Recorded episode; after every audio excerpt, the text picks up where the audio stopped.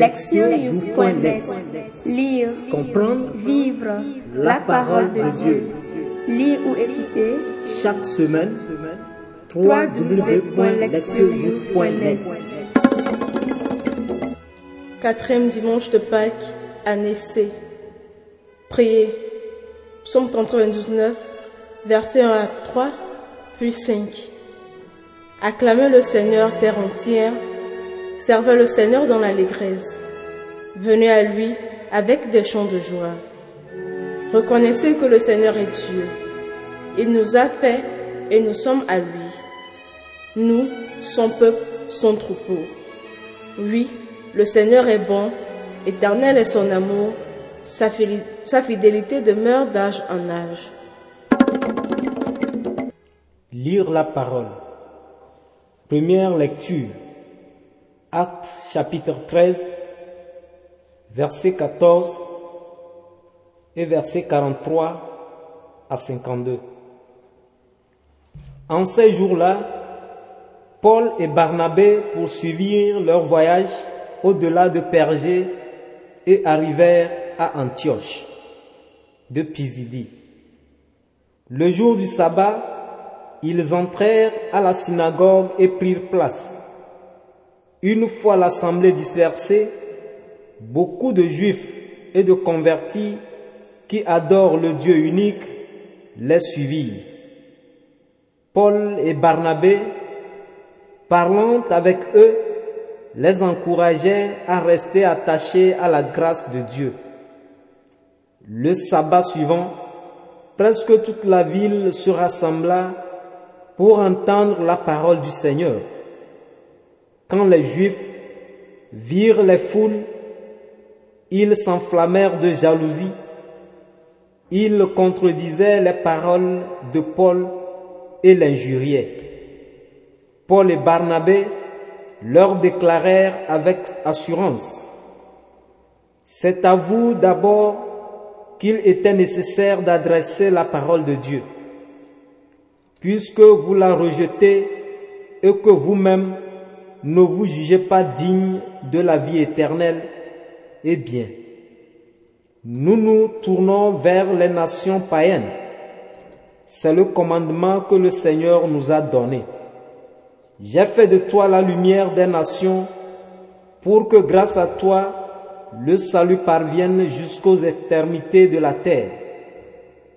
En entendant cela, les païens étaient dans la joie et rendaient gloire la parole du Seigneur. Tous ceux qui étaient destinés à la vie éternelle devinrent croyants. Ainsi la parole du Seigneur se répandait dans toute la région. Mais les Juifs provoquèrent l'agitation parmi les femmes de qualité adorant Dieu et parmi les notables de la cité. Ils se mirent à poursuivre Paul et Barnabé et les expulsèrent de leur territoire. Ceux-ci secouèrent contre eux la poussière de leurs pieds et se rendirent à Iconium, tandis que les disciples étaient remplis de joie et d'Esprit Saint. Deuxième lecture, Apocalypse 7, 9, 14 à 17. Moi, Jean, j'ai vu, et voici une foule immense que nul ne pouvait dénombrer, une foule de toutes nations, tribus, peuples et langues. Ils se tenaient debout devant le trône et devant l'agneau, vêtus de robes blanches avec des palmes à la main. Loin des anciens me dit, ceux-là viennent de la grande épreuve. Ils ont lavé leurs robes, ils les ont blanchies par le sang de l'agneau. C'est pourquoi ils sont devant le trône de Dieu et le servent jour et nuit dans son sanctuaire. Celui qui siège sur le trône établira sa demeure chez eux. Ils n'auront plus faim, ils n'auront plus soif, ni le soleil, ni la chaleur ne les accablera, puisque l'agneau qui se tient au milieu du trône sera leur pasteur pour les conduire aux sources des eaux de la vie. Et Dieu, essuiera toute larme de leurs yeux. Évangile selon Jean, chapitre 10, versets 27 à 30. En ce temps-là, Jésus déclara, Mes brebis écoutent ma voix, moi, je les connais et elles me suivent. Je leur donne la vie éternelle. Jamais elles ne périront et personne ne les arrachera de ma main. Mon Père qui me les a donnés est plus grand que tout et personne ne peut les arracher de la main du Père. Le Père et moi, nous sommes un. Entendre la parole. Le thème. Écoutez la bonne voix. Pendant cette saison de Pâques, les lectures montrent que beaucoup de ceux qui ont entendu le message de la résurrection l'ont accueilli et sont devenus croyants. Cependant, beaucoup d'autres ne l'ont pas fait. La liturgie de ce jour donne les exemples de ceux qui ont fait le bon choix en écoutant la bonne voix. La première lecture détourne notre attention de la communauté de Jérusalem et des activités de Pierre pour nous mener vers les débuts de la mission gentille et aux travaux de Paul et de Barnabé. Au cours de leur premier voyage missionnaire, ils sont arrivés dans une ville grecque située en Turquie actuelle appelée Antioche de Pisidie. Il s'agissait d'un important centre administratif et commercial dans la région où vivait une importante et influente communauté juive. Suite à leur méthode établie, Paul et Barnabé proclamèrent Jésus tout d'abord à leurs compatriotes juifs. En entrant dans, dans la synagogue, le jour du sabbat, Paul s'est adressé à l'assemblée en proclamant que Jésus était le Messie de Dieu qui a été tué et qui a été ressuscité d'entre les morts pour que s'accomplissent les Écritures. Désormais, le pardon des péchés le salut peuvent s'obtenir à travers lui. Ceux qui ont entendu ce message étaient pour la plupart des Juifs réunis dans la synagogue pour l'office du sabbat. Toutefois, certains Grecs convertis au judaïsme et d'autres non-juifs qui étaient attirés par les pratiques et les croyances juives y étaient aussi présents. Le livre des Actes des Apôtres appelle ses sympathisants comme craignant Dieu. Le message de Paul a fait un tel impact que le jour du sabbat suivant, une grande partie de la population païenne de la ville s'est réunie à la synagogue pour entendre le témoignage de Paul. Cependant, à ce deuxième sabbat, les choses se sont passées d'une manière différente.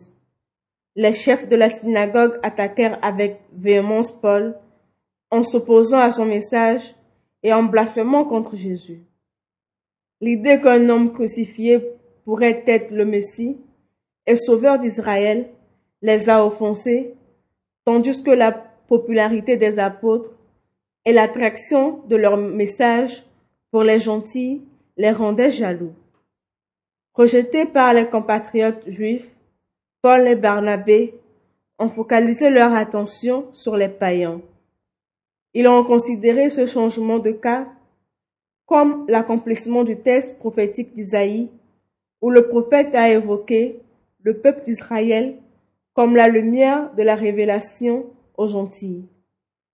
Paul et Barnabé ont appliqué cette prophétie à leur situation et se considéraient comme les Israélites chargés d'apporter la lumière de la révélation aux païens. Leur nouveau public, en particulier les craignants Dieu, s'est avéré très réceptif et beaucoup sont devenus croyants. Le succès des missionnaires parmi les gentils n'échappa pas à l'attention des responsables de la synagogue. Ceux-ci, utilisant leurs relations avec les fonctionnaires de la ville et certaines femmes influentes, ils expulseront violemment les apôtres hors de leur ville. Luc attribue ce rejet des apôtres à la jalousie des leaders. Peut-être qu'il estimait que leurs apôtres et leur message menaçait leur position et leur réputation en tant que seuls représentants crédibles de la confession juive. Préoccupés par la préservation de leur statut, ils ont échoué en n'écoutant pas la voix de la droiture, la voix annonçant le message du salut. La vision de Jean, racontée dans la deuxième lecture, dépeint une grande multitude qui représente toutes les nations de la terre réunies autour du trône de Dieu. Leurs robes blanches symbolisent la pureté et les branches du palmier dans leurs mains signifient la victoire. L'identité de ces adorateurs est expliquée à Jean par l'un des anciens de la cour céleste. Ce sont les martyrs qui ont subi un grand tourment sur terre en raison de leur allégeance à Dieu et à Jésus. Après avoir persévéré dans leur foi, ils se tiennent désormais en présence de Dieu comme vainqueurs. En outre, ils ont lavé leurs robes, ils les ont blanchies par le sang de l'agneau. Ceci les relie à la mort de Jésus et implique qu'ils ont retrouvé la pureté et le pardon des péchés en souffrant comme Jésus.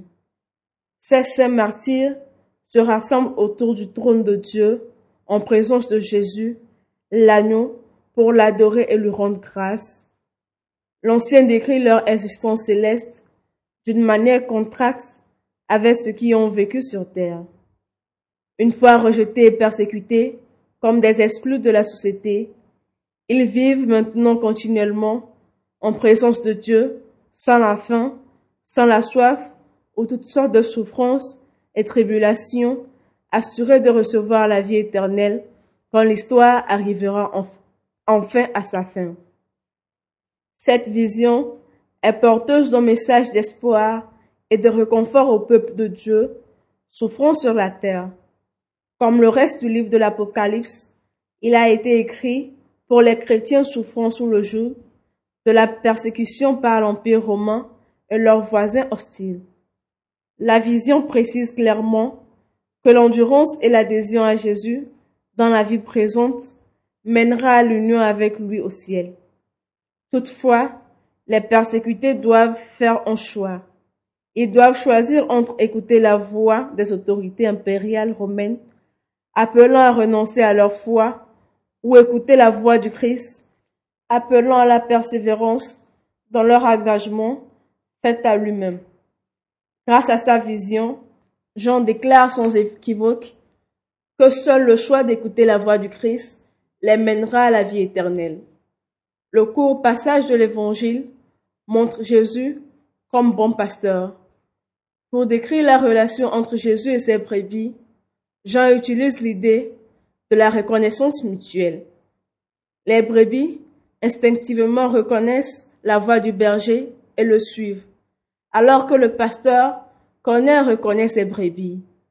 Cette connaissance réciproque lie Jésus à ses disciples et les conduit à une union qui a deux résultats distincts mais reliés, la vie éternelle et la sécurité. Tout d'abord, Jésus garantit que ses disciples vivront éternellement parce qu'ils sont unis à lui, lui qui a vaincu la mort. Deuxièmement, Jésus garantit que personne ne les arrachera de sa main. Ceci implique qu'aucune force dans ce monde ne séparera les croyants de Jésus s'ils s'accrochent à lui. Si Jésus est assez puissant pour surmonter la mort, alors aucun autre ennemi ne peut éventuellement menacer ses brebis. La deuxième partie du passage dévoile la source de la puissance et de l'autorité de Jésus, son union avec le Père. Les brebis ont été confiées à Jésus par Dieu lui-même. En fin de compte, pour Dieu, ce que Jésus détient pour lui-même Dieu en est propriétaire. Jésus affirme que lui et le Père sont un.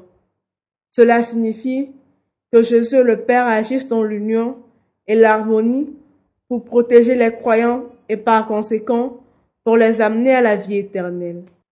Le message sous-jacent de ce passage, c'est que les croyants doivent écouter la voix de leur pasteur Jésus.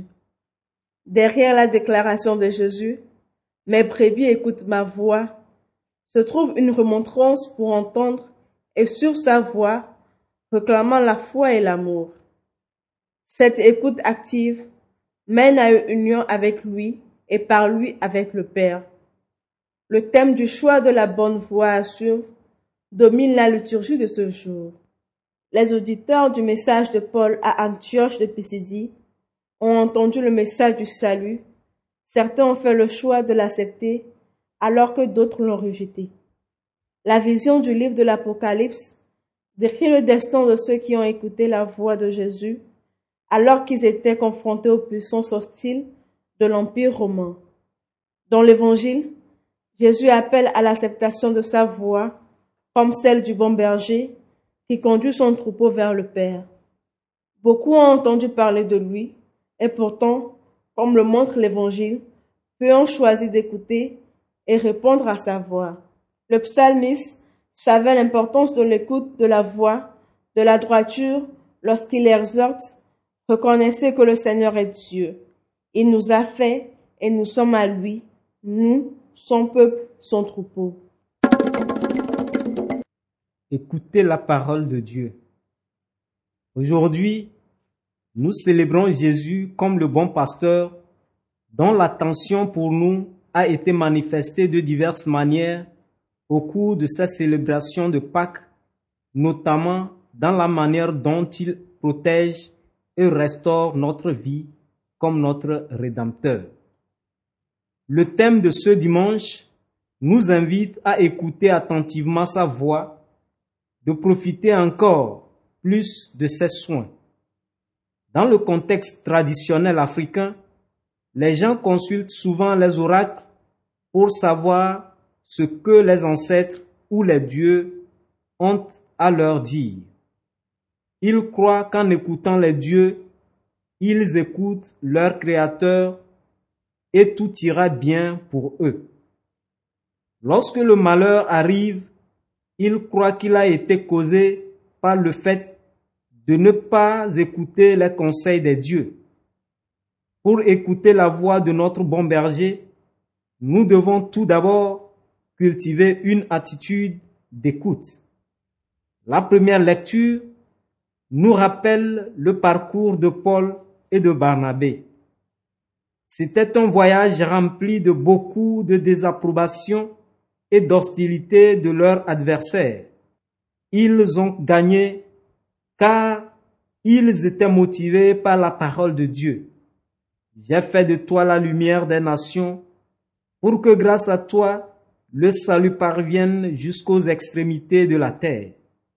En écoutant et en s'appropriant cette parole, Paul et Barnabé ont réussi dans leur mission. Deuxièmement, la liturgie nous rappelle que le fait d'écouter la voix du Christ nous aide à être plus objectifs dans la vie. Dans la première lecture, nous voyons les Juifs s'opposer et influencer les femmes pieuses afin de contredire Paul et Barnabé parce qu'ils estimaient que leur position était menacée. Souvent, nous écoutons la voix de notre propre ego qui nous parle de fierté, de peur et de l'intolérance. Cela nous plonge dans des conflits et des luttes. Nous devons permettre à la voix du Christ transformer nos pensées de manière à ce que nous puissions regarder les situations de notre vie et de la vie des autres avec un esprit objectif. La voix du Christ annonçant le message de paix, d'amour et de tolérance est la bonne voix à écouter. Notre monde est rempli aujourd'hui de nombreuses voix qui souvent étouffent la voix du Christ. Pour entendre le Seigneur, nous devons ouvrir nos cœurs et choisir de l'écouter par-delà les voix de découragement, d'apitoiement sur soi, de violence, de vengeance, de la cupidité, de la haine, de la fierté, de douleur, de la pauvreté, du rejet, de la souffrance et de tribulation.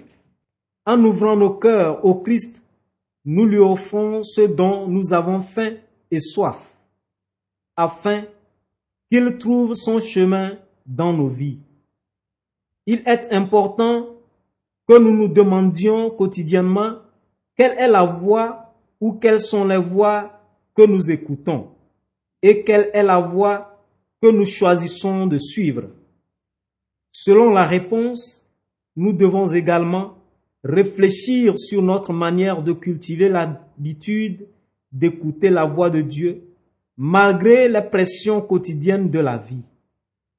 Au cours de cette saison de Pâques, laissons-nous guider par la voix de Dieu parce que c'est seulement à travers l'écoute que nous pouvons acquérir la vie éternelle. Jésus reste le bon berger qui s'occupe de ses brebis et qui donne sa vie pour les sauver. Mais nous avons besoin d'entretenir notre relation avec lui afin que nous puissions reconnaître sa voix même au beau milieu du chaos de la vie. Notre écoute mène à une union avec le Christ et par lui avec le Père. Proverbe. Le chien qui est sourd au coup de sifflet du chasseur est voué à se perdre. Agir, s'examiner. Est-ce que je prends le temps d'écouter Dieu au-dedans de moi? Qu'est-ce qui m'empêche d'entendre la voix du Christ? Suis-je une aide pour les autres à découvrir la voix de Dieu dans leur vie? Ou suis-je devenu partie prenante du bruit de découragement et de désespoir dans leur vie? Répondre à Dieu. Pendant ce temps de Pâques, je commencerai ma journée avec un peu de silence pour réfléchir sur la parole de Dieu et écouter avec l'oreille de mon cœur. Avant de prendre toute décision ou d'agir pendant la journée, je passerai quelques moments de silence dans la réflexion. Répondre à notre monde. Je fixerai un jour par semaine pour méditer et contempler la parole de Dieu et écouter ce que le Seigneur a à me dire. En tant que groupe, nous organiserons une journée de retraite pour nous aider à contempler la parole de Dieu et nous rendre disponibles à l'écoute de Dieu pendant qu'il nous parle dans le calme. Priez. Jésus, toi le bon berger, merci de prendre soin de nous comme ton troupeau. Aide-nous à entendre ta voix dans nos vies afin que nous puissions faire ta volonté. Apprends-nous à avoir un cœur ouvert. Aide-nous afin que de nombreux bruits du monde n'éclipsent jamais ton appel dans nos vies. Nous te le demandons à toi Jésus-Christ, notre Seigneur, qui vit et règne avec le Père et le Saint-Esprit, un seul Dieu, pour toujours et à jamais. Amen.